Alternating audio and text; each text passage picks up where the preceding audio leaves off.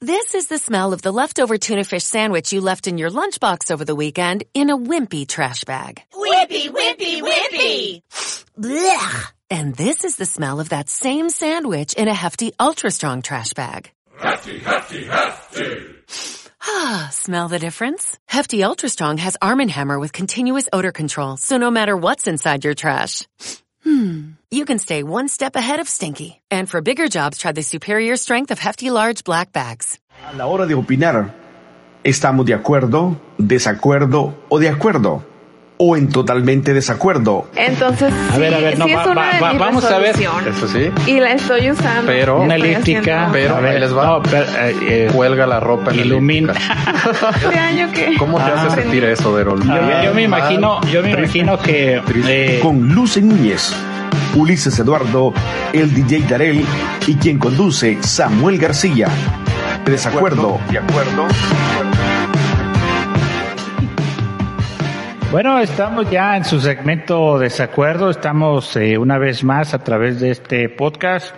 Podemos eh, estar en desacuerdo, a lo mejor va a haber aquí que no vamos a llegar a un acuerdo, pero hay algo que podemos nosotros eh, concordar y es lo que la palabra del Señor trae a través de los acuerdos o desacuerdos que podamos tener. Hoy estamos con el tema de, eh, ayúdame Dulce, Época de emprendedores. Época de emprendedores. ¿Cómo es que esta pandemia trajo o despertó, decía Ulises hace rato, nos tenemos que adaptar?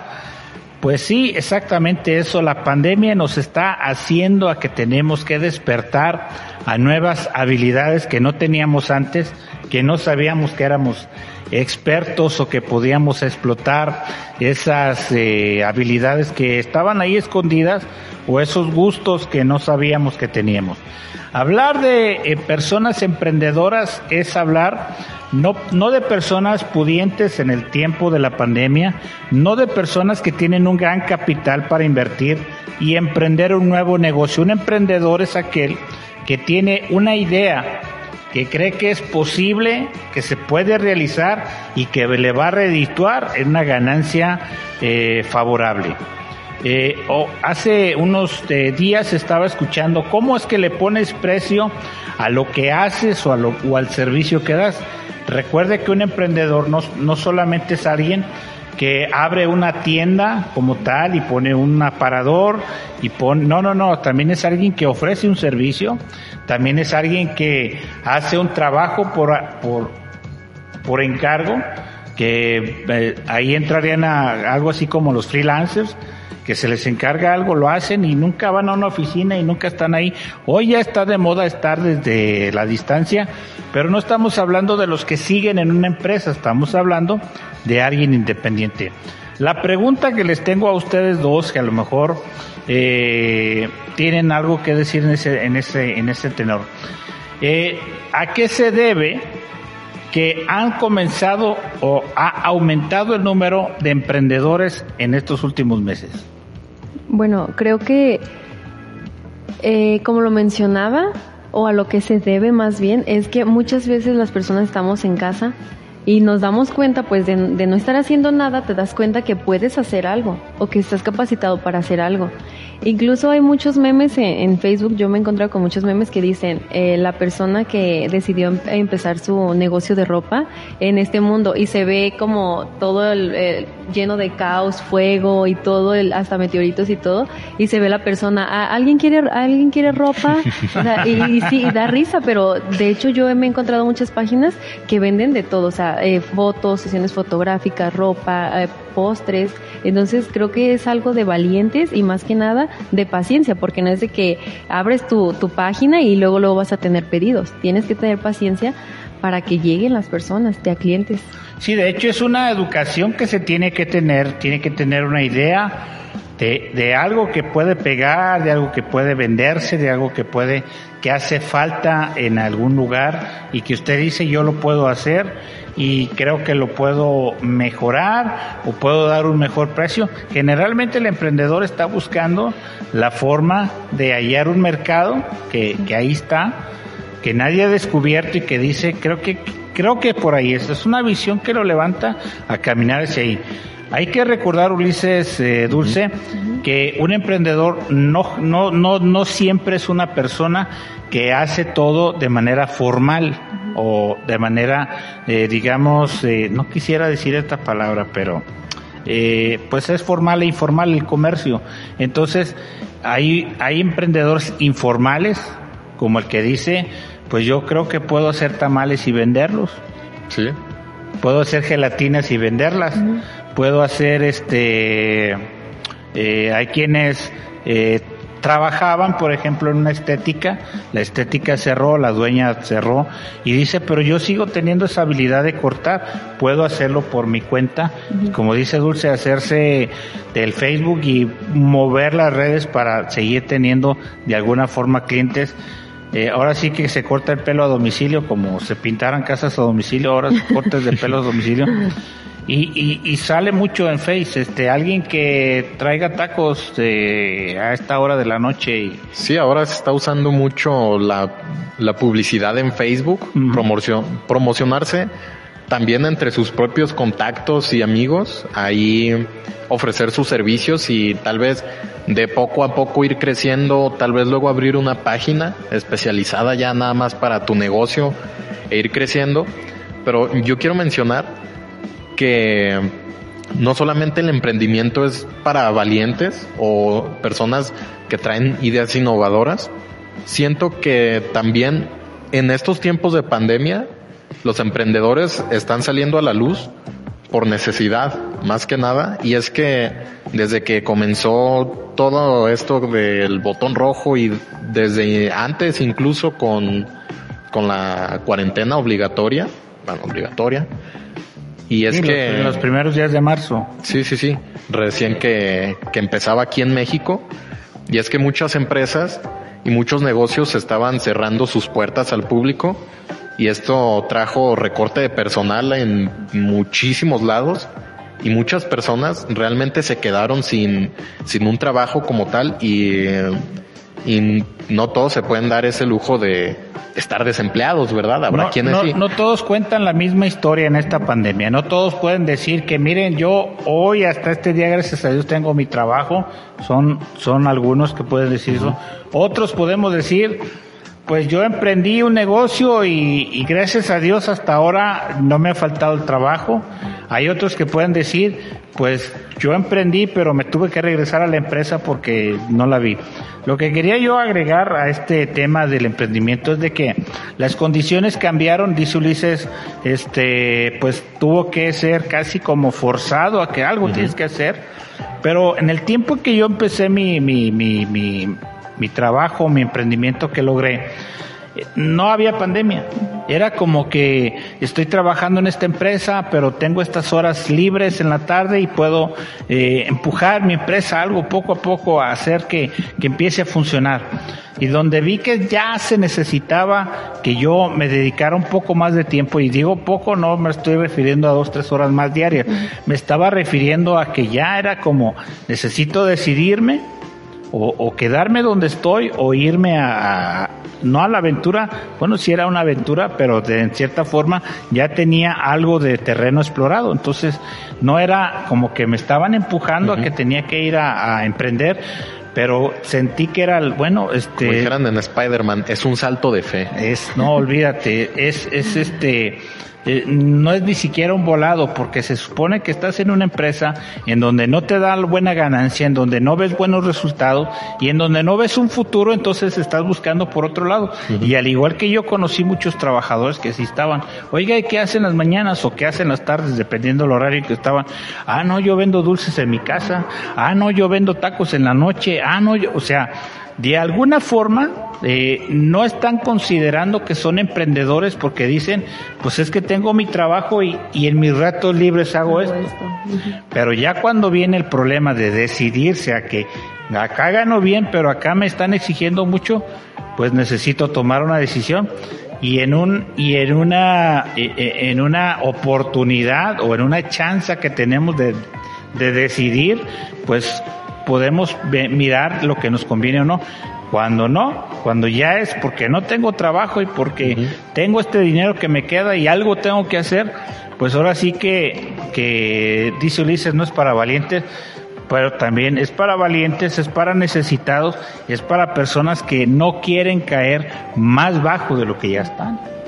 Y ahora sí que, como ya lo mencionaba, la historia es diferente para todos. Hay quienes pueden o pudieron hacer crecer su negocio y, les está yendo muy bien y eso es bueno, pero hay quienes no, no pueden decir lo mismo y que ese emprendimiento no les fue bien y que ahora están en otro nuevo y que probablemente luego estén en otro y estén saltando de un negocio a otro porque no están sacando el provecho que esperaban eh, cuando lo iniciaron, pero ahí es donde depende de las habilidades de cada uno y y también las ganas y también la fe que cada uno tiene para, para ver cómo su negocio prospera.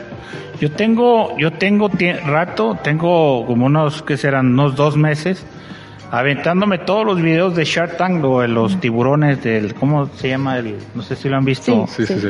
Ok. Y, y, y yo dije, pues, ¿de qué año lo hicieron eso?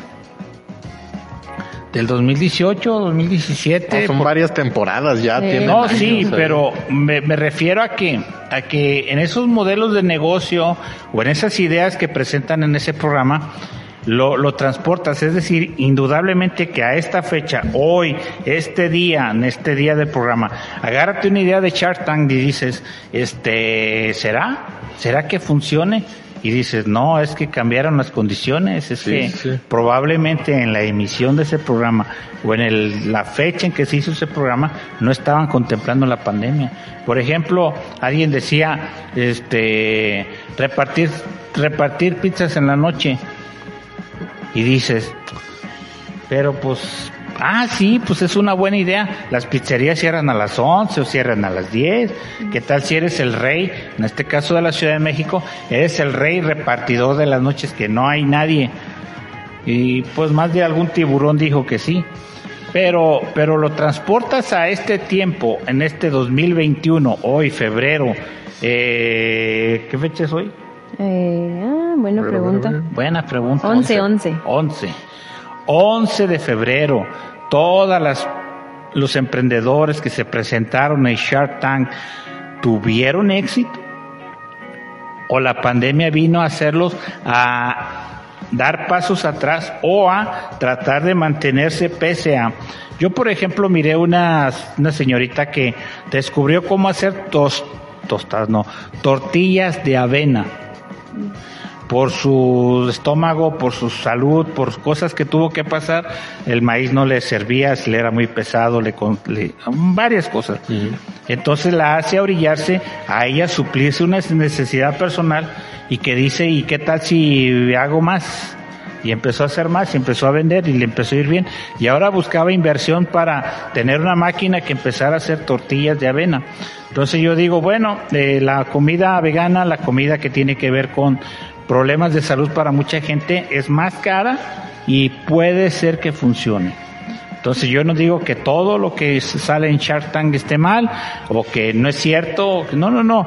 Cada persona cuenta su historia de cómo le fue, el por qué razones está emprendiendo y muy pocos de los que vi ahí están pensando en que estoy en una empresa y estoy viendo a ver si. No, no, no. Están están totalmente enfocados ahí. Hasta las hasta las rodillas tienen de lodo de estar trabajando en esos proyectos. Entonces, no es para cualquiera, antes no era para cualquiera, era para valientes. Hoy es para gente que es valiente, pero también gente necesitada. Tengo otra pregunta, jóvenes, que me llama poderosamente la atención y eso los incluye a ustedes de manera personal. Eh, ¿qué serían las preguntas o qué serían lo primero que vendría a su mente a la hora de querer emprender ustedes? O sea, de manera personal. No digo en general de ustedes. Que dijeran, Dulce, necesitas hacer algo para contribuir a esta casa o para por lo menos darte de comer a ti misma. O Ulises, para que sigas tus estudios. Yo no sé, pero ¿qué sería la primera pregunta? No el qué van a hacer, sino qué sería la primera pregunta que surgiera. ¿Qué voy a hacer? No tiene que ver con el producto, la, la labor, sino cuáles serían sus dudas, cuáles serían su pánico, sus, sus, sus, temores acerca de eso. La primera pregunta que saldría es, ¿tengo primero dinero para invertir? ¿Dinero base para empezar a comprar las cosas necesarias, tal vez para, para surtir y empezar a, a echar a andar el, el negocio? Y creo que en segundo lugar también, ahora, ahora que, bueno, yo sí tengo un pequeño negocio de, de emprendimiento, pero que fue una pregunta que no me hice al empezar y, es y ahora es la que y ahora es, la, la, que, reina. la tengo bien presente. Es de, hay competencia hay más eh, personas con tu misma idea y sí me di cuenta que en cuanto yo empecé mi idea me, tal vez ya estaban ahí esos otros competidores otros esos otros proveedores pero yo no me había dado cuenta porque no era mi tema, no estaba en ese mundo. Y ya cuando empecé vi que, que sí, hay muchísimos en, en cada lugar al que yo voy, ya hay otros, otras cinco personas con mi misma idea. Entonces, yo tendría que plantearme eh, qué, qué va a ser lo distintivo de mi producto.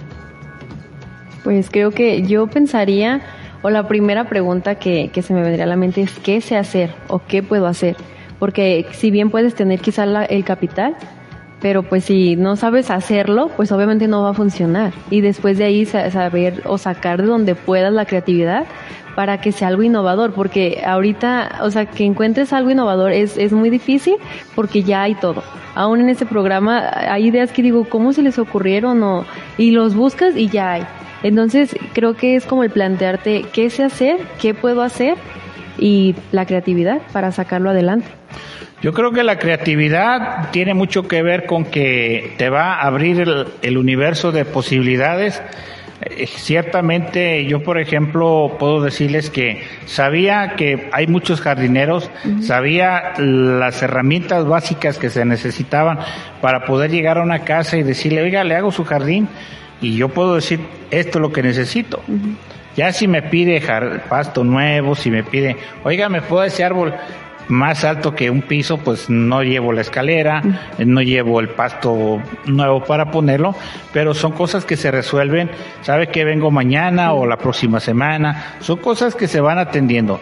Pero eh, algo que mencionó Ulises que tiene que ver, los dos tienen la... Eh, la, la, razón en, en, el sentido de decir, bueno, la creatividad nos hace marcar el rumbo hacia donde vamos. Segundo, lo distin eh, ella dijo lo distintivo, tú dijiste las... Eh, eh, Creo que yo dije distintivo, ¿no? Lo, lo distintivo y tú dijiste la eh, creatividad. Entonces, si, si, si ya hay jardineros, si ya hay cuidadoras de niños, si ya hay, un ejemplo, si, si ya hay este, vendedores de productos, ¿qué, qué hacer? para sobresalir. Entonces creo que ahí es donde la creatividad y el donde estar preocupados por sobresalir de lo que ya hay o, o, definitivamente buscar otro mercado, otra necesidad, otro problema. Pero aquí jóvenes que hemos visto eh, que han estado eh, estudiando y que ahora salen de una carrera universitaria y dicen, ah, pero es que esto no se ocupa, ahora se ocupa hacer esto uh -huh. y, y, su carrera queda, queda ahí a un lado. En, en, el otro caso, personas cerraron sus negocios.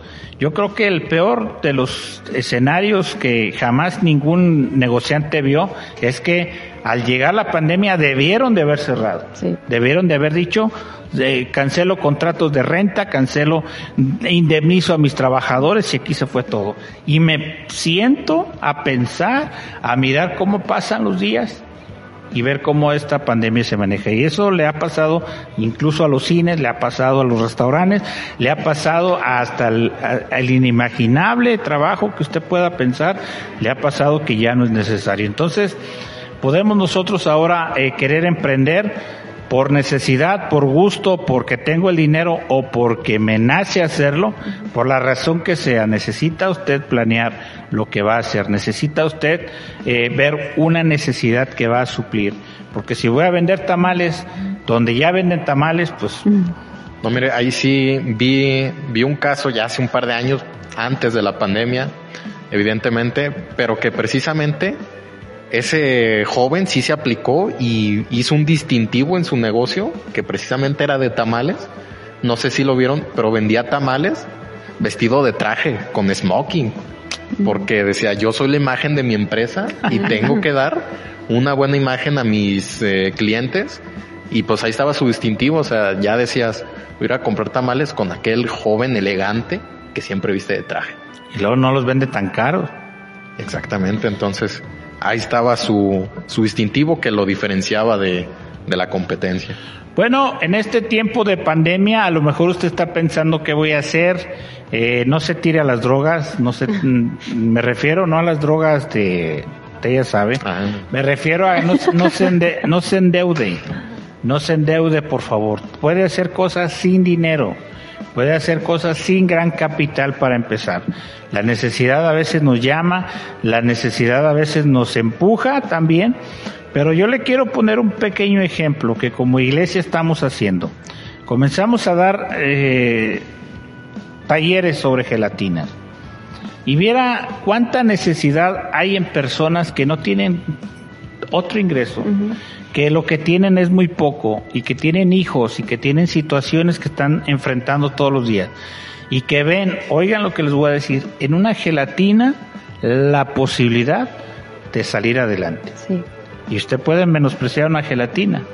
Usted puede menospreciar que le gusta mm, alguien que le ofrezca limpiar su casa.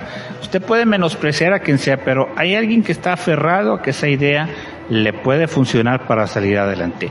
A esas personas que están tratando de emprender, a esas personas que están desesperados que no hayan qué hacer. Quiero decirles que en Dios tenemos posibilidades para salir adelante. Dice la palabra del Señor, encomienda a Jehová tu camino y confía en Él y, en él, y Él hará. De que sí se trata de lo que vamos a hacer, pero también se trata de que tomemos a Dios en cuenta en eso que estamos iniciando o queriendo emprender. Si yo me hubiera lanzado a hacer jardines en estos últimos meses, ya hubiera tronado. Pero en el tiempo oportuno oré a Dios y le dije, Señor, necesito contactos, necesito personas que me llamen, personas que me necesiten. Y Dios hizo que ahí donde yo estaba trabajando, llegara la persona y me preguntara, oye, ¿tú haces jardines? Le dije, sí. Eh, ¿Trabajas para aquí, para el, eh, el coto? No, no, no, yo soy independiente. Ah, entonces puedes hacer mis casas. Pues yo tengo muchas casas. Claro. Y entonces, pero fue a partir de una oración en un tiempo de emprendimiento que Dios me respaldó. Entonces, no es recomendable que usted diga, tengo este capital, me voy a aventar y a ver qué pasa. No, hay estudios de mercado que hay que hacer, hay que mirar la necesidad que hay en el mercado, hay muchas cosas que tiene que contemplar antes de lanzarse en un nuevo emprendimiento. A pesar de la necesidad y a pesar de todo ello, necesita hacerlo, hágalo, pero considere a Dios para que le vaya mejor en ese emprendimiento que está tratando de eh, hacer para salir en su vida adelante. Él es Ulises, ella es, es, Dulce, mi nombre es el pastor Samuel García y este es el programa, eh, el segmento de desacuerdo. Vamos a una pausa, enseguida regresamos.